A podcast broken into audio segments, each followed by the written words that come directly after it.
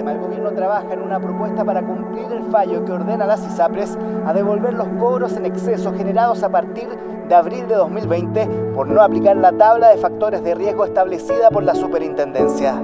Según cálculos preliminares... El fallo de la Corte Suprema sobre las ISAPRES a fines de noviembre echó a andar una cuenta regresiva que ahora tiene a las aseguradoras privadas, el gobierno y el sistema de salud en general en la sala de urgencias.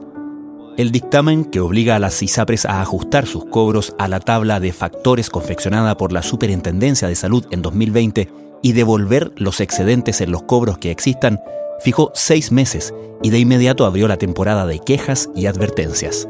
Desde las ISAPRES apuntaron a la inviabilidad económica de varias aseguradoras y del sistema en general en ese escenario.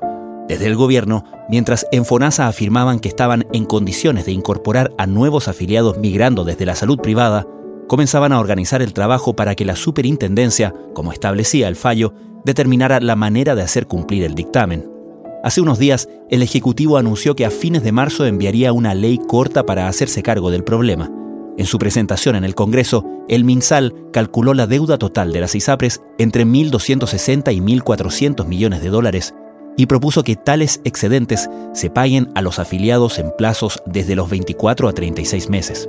Desde la Asociación de ISAPRES advirtieron que tal cosa le pondría una lápida al sector, es un escenario complejo donde está en juego no solo un sistema privado que atiende a 3 millones de usuarios, sino las consecuencias de un remesón mayor para el sistema público que atiende a más de 15 millones de personas.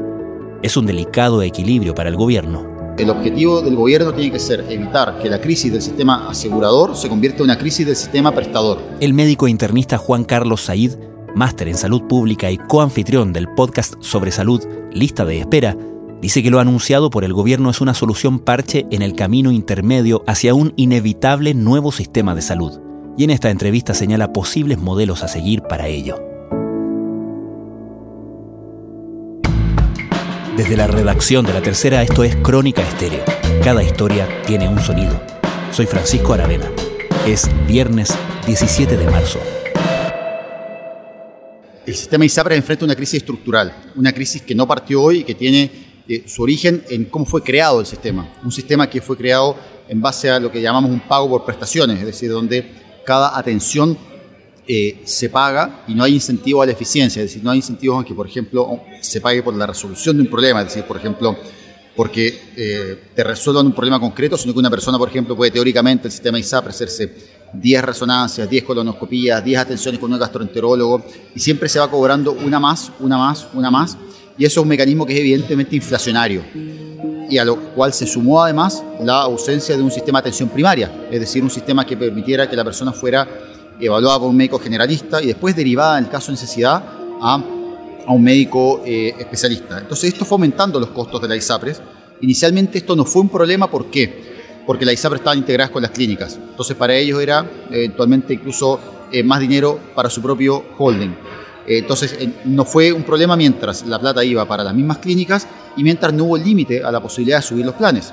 Pero evidentemente eh, llegó el fallo del Tribunal Constitucional el año 2010 que dijo, mira, ojo, no se puede discriminar a una persona simplemente porque es mujer o porque envejece.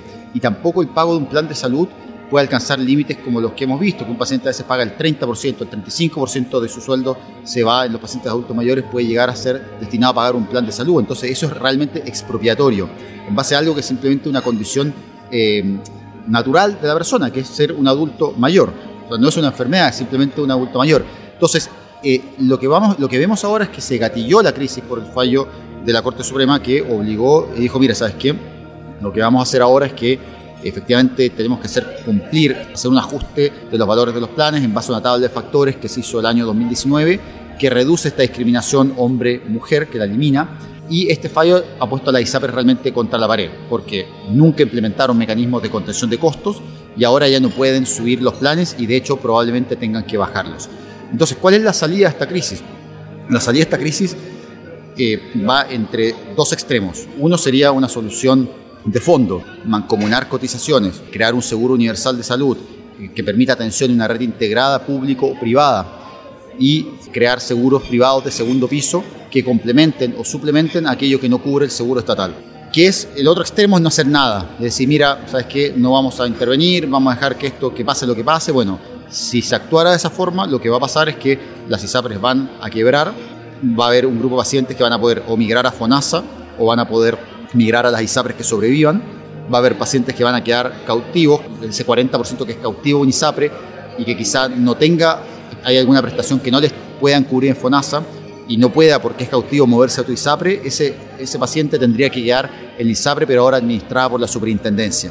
Y obviamente todo esto, este no hacer nada, en donde, por ejemplo, el desmantelamiento natural del sistema ISAPRE, que es lo que veríamos si el gobierno no hace nada, lo que produciría sin duda un efecto de, de olas, es decir, que terminaría llevándose o haciendo que caigan prestadores privados y eso también tendría un impacto global en el sistema de salud, porque evidentemente los prestadores privados no son solo prestadores de las ISAPRES, son prestadores de FONASA también. De hecho, 50% de las consultas ambulatorias de las clínicas son pacientes FONASA y 30% de los días cama de las clínicas son pacientes FONASA. Entonces, inevitablemente una caída de varias clínicas, producto de un desmembramiento de la ISAPRES súbito, una caída súbita, tendría impacto sin duda en el sistema de salud completo. Y el punto entre medio, es decir, bueno, una es hacer una gran reforma, el siguiente es no hacer nada. ¿Y qué tenemos entre medio? Yo creo que es el camino que está optando el gobierno, básicamente por una debilidad política, es decir, porque es un gobierno que digamos, no tiene mayoría el Congreso, hecho ahora está franca minoría en el, en el Senado, y esta alternativa cuál sería la que está optando ahora, que es decir, mira, creemos un sistema de seguros complementarios que funcione con FONASA, no avanzarían hacia una mancomunación de cotizaciones, es decir, seguirían existiendo las ISAPRES por el momento como tales, pero se facilitaría la transición hacia una especie de seguro único, por así decirlo, a la chilena, en donde las personas podrían ir pasando FONASA y contratando a su vez seguros complementarios que les permitan, por ejemplo, cubrir lo que no cubra FONASA, por ejemplo, una atención en un prestador privado. Un escenario dado por la judicialización de las alzas en planes de salud, el aumento de licencias médicas en pandemia y la reciente orden de la Corte Suprema de que adecúen la tabla de factores a la definida por la Superintendencia de Salud, una más baja. Eso conlleva la restitución de los cobros a sus cotizantes. Y esto de la transición, como tú dices, a la chilena a un seguro único, ¿es un objetivo explícito o es más bien un efecto inevitable? yo creo que hoy, hoy en día es un efecto inevitable, es decir, los seguros privados en su forma actual son inviables económicamente. Es decir, eso hay que ser muy realista. Son inviables económicamente básicamente porque sus estructuras de financiamiento no han cambiado, eh, es decir, siguen siendo sistemas que pagan eh, por prestaciones, es decir, no tienen mecanismos que se usan en países desarrollados, como son los GRD que se llaman, que es decir, en que el seguro le paga a, una, a un prestador, pero le dice, mira, yo no te voy a pagar por 10 resonancias, te voy a pagar, por ejemplo, por resolver un problema quirúrgico de un paciente, y te voy a pagar un monto fijo por resolver ese problema. Si tú gastas más que eso, yo no te pago más, te pago lo mismo. Si tú gastas menos que eso, te pago también lo mismo. Entonces eso que hace que el prestador tenga incentivos a la eficiencia y no tenga el incentivo de decir, mira, ¿sabes qué? Te voy a hacer un escáner de más, una resonancia de más, sino que el incentivo está en decir, por el monto que me paga el seguro, tratemos de resolver el problema. Esos incentivos no los han manejado bien las ISAPRES, no tienen sistemas de atención primaria que son clave para producir una contención de costo, porque evidentemente en el sector privado muchas veces se ve que un paciente dos días de tos, dos días de resfrío y está en un otorrino eh, un poco de distensión abdominal, sé, dos días de diarrea, gastroenterólogo. Eso es un sistema que no es viable, o sea, hay que sincerarlo. Entonces, la ISAPRES no han aplicado su mecanismo de contención de costos eh, y hoy, hoy, en día efectivamente son inviables financieramente. Independientemente de cuál haya sido la causa, y la causa es 100% responsabilidad de ISAPRES que no acataron lo que el Tribunal Constitucional dijo el año 2010 lo dijo la superintendencia en 2019 y lo entregó mediante una circular en 2020, circular que es la que usa de base la Corte Suprema en tres ocasiones para decirle a esas ISAPRES, porque no fueron todas, ustedes cobraron ilegalmente. Por lo tanto, la causa es 100% ISAPRE. Y hoy día parte de esta sensación de crisis es 100% generada por la ISAPRE que están diciendo, si no me ayudan, vamos a quebrar y si no quebramos hay más de 3 millones de personas que van a quedar en el aire. O sea, ya hicieron un juego financiero ilegal y hoy día están haciendo un juego publicitario que a mi gusto raya y hoy día en la ética que corresponde a una industria que ha, que ha ganado eh, cifras eh, estratosféricas durante 30 años. Cuando FONASA dice que está preparada para absorber una mayor cantidad de cotizantes producto de una crisis, de una eventual caída de las ISAPRES o de algunas ISAPRES. ¿Tú crees que está considerando este factor que mencionabas hace unos minutos de la cantidad de prestaciones que los privados dan a pacientes FONASA y que también se verían afectadas fuertemente con, un fenómeno así? Ah, yo creo que hay que distinguir que, que los pacientes pasen a FONASA no significa necesariamente que dejen de atenderse en prestadores privados. Y de hecho, justamente el objetivo del gobierno tiene que ser evitar que la crisis del sistema asegurador se convierta en una crisis del sistema prestador. Acá lo que hay que hacer es que no desaparezcan clínicas, no desaparezcan centros médicos, porque al país no le sobran camas, no le sobran médicos, no le sobran enfermeras, no, no le sobra ni personal de salud ni camas clínicas. Entonces acá tiene que funcionar el sistema asegurador para lograr lo mismo que sucedió en la pandemia y que fue la mejor cara de Chile, por así decirlo, que es esta posibilidad de que eh, logramos integración del sector público y privado en un solo seguro que pagaba las hospitalizaciones en donde fuera, en el hospital, en la clínica, o sea, si un paciente llegaba a una clínica y era FONASA, incluso aunque no tuviera una insuficiencia respiratoria grave, era atendido y se pagaba ahí a un anacel específico, pero se pagaba y se atendía. Y eso fue la mejor cara de Chile en la pandemia. Y creo que eso mismo que se hizo con el COVID se puede hacer con otras enfermedades. Ya FONASA lo hace. Mm. Mucha gente se olvida que hay al menos cuatro mecanismos para atenderse por FONASA en prestadores privados. La ley de urgencia, la medicina libre elección, que permite, por ejemplo, atenderse con un bono en consulta. También la medicina libre elección, pero a nivel hospitalario, es decir, que, eh, y ahí es donde efectivamente FONASA tiene menor cobertura en, en, sector, el sector prestador privado. FONASA cubre muy bien en general en forma ambulatoria en los prestadores privados pero no también en forma hospitalizada. Y también, bueno, FONASA compra constantemente camas o servicios a los prestadores, así como lo hizo en la pandemia. Hay prestadores privados que eh, prestan diversos servicios a FONASA y está el bono PAT. Quizás lo has escuchado, pero es que en el fondo eh, un sistema que mejora la eficiencia y que permite que, por ejemplo, eh, un paciente se pueda operar de la vesícula, por ejemplo, con un copago determinado en un prestador privado. Entonces, lo que tiene que hacer, el problema no es tanto si migran pacientes a FONASA, sino si se produce una caída de los prestadores privados. Creo que ese es el tema que hay que evitar, porque efectivamente FONASA ya hoy en día trabaja con las clínicas, ya paga atenciones médicas. Y lo otro que probablemente es clave que, ojo, yo no estoy diciendo que FONASA está perfectamente bien y que no requiere ninguna eh, reforma. Creo que FONASA y eso es parte de un seguro único. ¿Qué implicaría un seguro único hacer una reforma estructural a FONASA? Esa era mi siguiente pregunta. ¿Qué tendría que pasar con FONASA tanto en la transición como en el punto de llegada? Si es que vemos, si es que vislumbramos cómo sería ese punto de llegada. No sé si, si eso está claro. Mira, para mí una ley ideal, por así decirlo, sería uno, que se creara un FONASA más moderno, un FONASA que primero estuviera separado del ciclo político. Hoy en, hoy en día el director de FONASA, y no, no cuestiono su capacidad, pero es básicamente nombrado a dedo por el presidente y eso no permite hacer eh, cambios en el, largo, en el largo plazo. O sea, un modelo más autónomo tipo Banco Central. Exactamente. Generar una mayor autonomía de FONASA con un, eh, un directorio independiente del ciclo eh, político también hacer que FONASA sea realmente un asegurador que está detrás de los pacientes, no solo para las garantías GES, sino para otras enfermedades. Hoy en día, por ejemplo, FONASA no tiene garantías definidas para enfermedades que no sean el GES. Es decir, por ejemplo, si un paciente está en una lista de espera por hemorroides, por así decirlo, que por ejemplo una enfermedad que puede ser muy dolorosa, muy molesta, que tiene una necesidad de cirugía, bueno, ¿cuál es la garantía de FONASA? Hoy no la sabemos. Si FONASA no le dice al paciente, oye, mira, ¿sabes qué? ¿Cuánto llevas esperando por hemorroides en el hospital? ¿Seis meses? ¿Un año? Bueno, ¿sabes qué? Seis meses, después de los seis meses, te operamos en, otro hospital o en otra clínica, algo que, por ejemplo, en, Inglaterra, en el NHS, sí sucede. En NHS las garantías no son solo, por ejemplo, para las enfermedades, ciertas enfermedades particulares.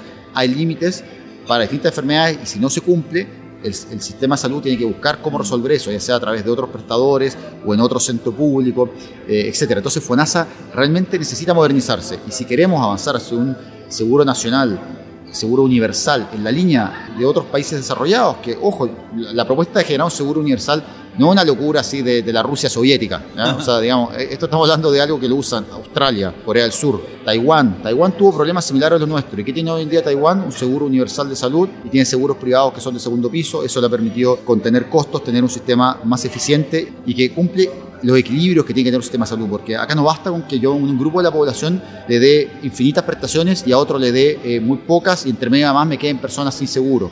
Acá lo que hay que buscar es que hay una mayor equidad en una distribución de recursos que siempre van a ser efectivamente muy eh, limitados. O sea, el país nunca va a tener infinitos especialistas, infinitos pabellones quirúrgicos. Entonces hay que buscar una mayor equidad en el acceso a especialistas y a distintas prestaciones médicas. Nosotros hemos escuchado también las declaraciones del, del Ministerio y de, de, las autoridades en cuanto a avanzar en alguna solución. Sin embargo, no vemos acciones concretas, no vemos propuestas, no vemos un plan de trabajo. Efectivamente se pueda dar cumplimiento a ese fallo, se puedan hacer las devoluciones de los cobros en exceso, pero que también la gente no tenga riesgo de sus coberturas financieras y de su acceso a los prestadores y al mismo tiempo también enfrentar la mayor migración que hemos tenido de personas a FONASA. Esperemos que el centro del trabajo sean las personas. Dicho eso, lo importante hoy día es entender cuáles son las medidas que tenemos que to tomar para salvar la urgencia. Y ahí está, ahí está la gran discusión hoy día.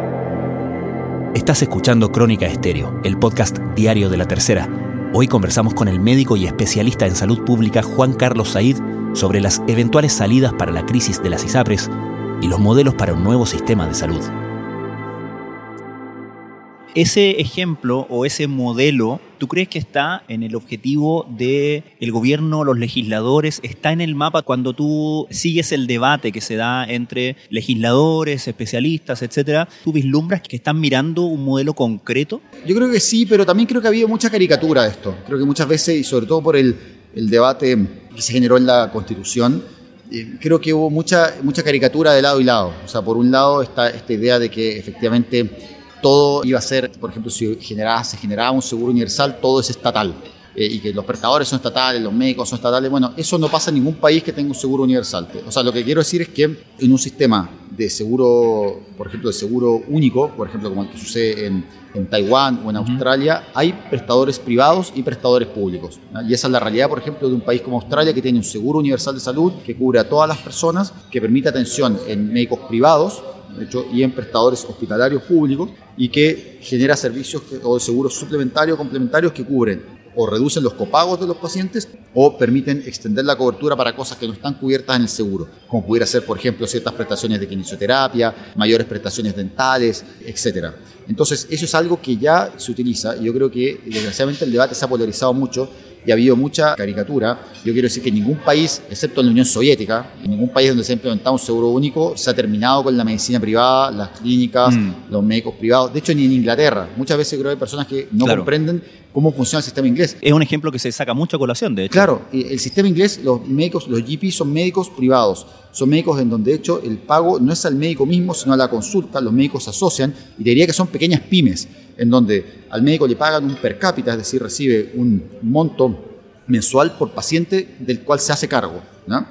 Y tiene que cumplir ciertas metas sanitarias, como por ejemplo eh, que el paciente esté eh, con sus vacunas al día, eh, no sé, ciertas en, encuestas de salud, ciertas metas de salud específicas. El cumplimiento de esas metas significa mayores eh, ingresos. Entonces, los GPs, más que ser empleados del Estado, de hecho no lo son, no tienen un contrato directo con el Estado, son prestadores del Estado, prestadores privados que de hecho les va muy bien económicamente. Entonces, eh, y, y, está bien que así sea. Creo que justamente un problema de nuestro sistema de salud es que ha puesto demasiado énfasis en que quizás los mayores pagos o las mayores procesos de utilidades están muchas veces en la subespecialidad, en el, eh, quizá el, la ultra especialidad quirúrgica, la, una cirugía muy específica, muy determinada. Bueno, el sistema inglés ha hecho lo contrario. De hecho, ¿sabes qué? Acá vamos a pagar más y va a haber muchos incentivos para que los que les vaya mejor sean justamente a la atención primaria. Ajá. ¿Y por qué? Porque entienden la importancia que tiene esto en contener costos para todo el sistema. Es decir, estos médicos actúan con lo que se llama gatekeeper, es decir, generan una puerta de entrada y resuelven gran cantidad de patologías sin, por ejemplo, hacer que todo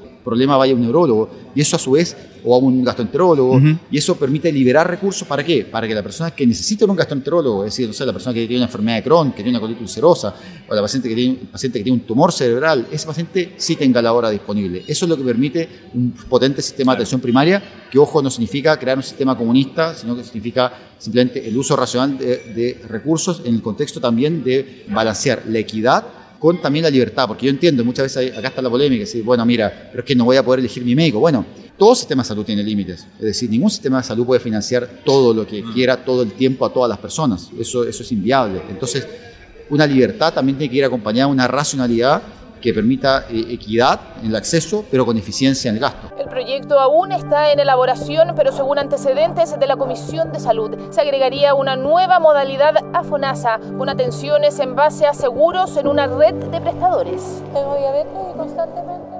Es inevitable, es irrevocable que el sistema, hasta eh, como lo conocemos hasta ahora, está condenado a desaparecer o cambiar? Categóricamente. Si el gobierno no hace nada, las ISAPRES quiebran en una velocidad que puede ser variable, pero en un lapso de uno o dos años van a ir desapareciendo, algunas van a ir siendo absorbidas por otras. Eso podría generar olas en los prestadores privados y algunos de esos podrían caer. Y creo que eso sería efectivamente lo que el gobierno más tiene que evitar, porque efectivamente no nos sobran prestadores. Por otro lado, el gobierno lo que tiene que buscar es hacer una transición a este sistema que es buscar cómo podemos avanzar hacia mancomunar cotizaciones, generar un seguro que dé similares prestaciones de la mejor calidad posible a todas las personas, una garantía que sea universal y basal para todos, independiente de su capacidad de pago, y por otro lado, generar la libertad también para que, combinando esta cobertura basal para todos a través de un seguro universal, haya también la posibilidad de tener seguros de segundo piso. El nuevo sistema así debería permitir la existencia de seguros privados, pero en otro rol, un rol que no sea el ser el primer piso de la seguridad social, sino el segundo piso.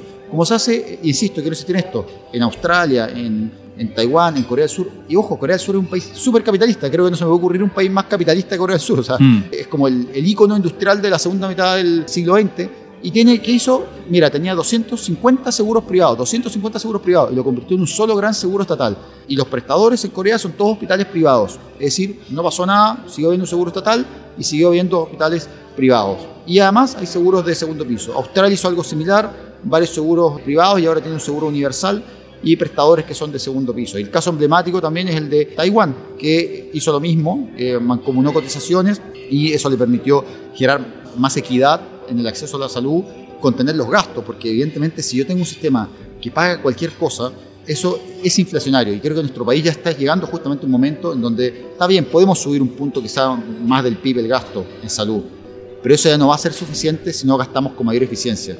Eh, mayor eficiencia significa decir, bueno, vamos a pagar cualquier medicamento del más alto costo sin importar qué, o vamos a priorizar bajo ciertos criterios, decir, mira, ¿sabes qué? Tenemos que ver la costo efectividad, es decir, que el medicamento logre el mayor beneficio para el mayor número de personas a un costo razonable también. Creo que eso también son mm. preguntas que se están apareciendo en el país y por eso quizá agregar esto último, que creo que es importante que, ojalá, para mí que sería lo ideal, que se creara una ley de seguros complementarios, que se creara una ley que fortaleciera FONASA y lo preparara realmente para ser un seguro único moderno. Y ojalá, y creo que esto es clave, que se creara una unidad autónoma del Ministerio de Salud que evaluara tecnologías sanitarias. Esto lo hemos dicho muchas veces. El país no puede depender de que el pago, el medicamento que se paga, dependa del lobby de cierto grupo. Porque hoy en día es, mira, que un senador es amigo de una agrupación de tales pacientes o tiene un lobby de un laboratorio X y va y hace lobby por este medicamento ahí tiene que haber una postura claramente de técnica del Ministerio de Salud eh, a través de una unidad autónoma que puede decir, mira, ¿sabes qué? Como lo hace en Inglaterra, no podemos gastar, no sé, 500 mil dólares en X medicamento porque, mira, gastar eso en este medicamento para quizás dos o tres personas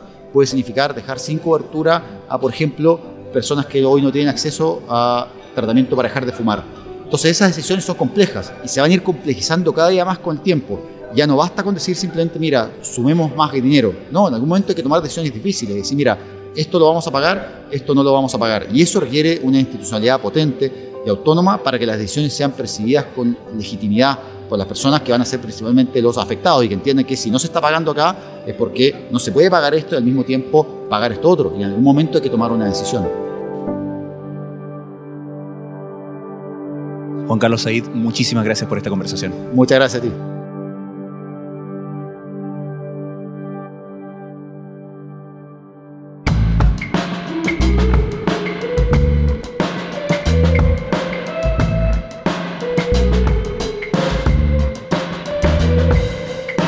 Crónica Estéreo es un podcast original de La Tercera. La edición y conducción es de quien les habla, Francisco Aravena. El diseño y postproducción de sonido son de Michel Poblete. Nuestro tema principal es Say Again de Citadel. Escucha todos nuestros episodios en Spotify o en tu plataforma favorita de podcast y en latercera.com. Nos encontramos el lunes en una nueva entrega de Crónica Estéreo. Cada historia tiene un sonido el podcast diario de la tercera.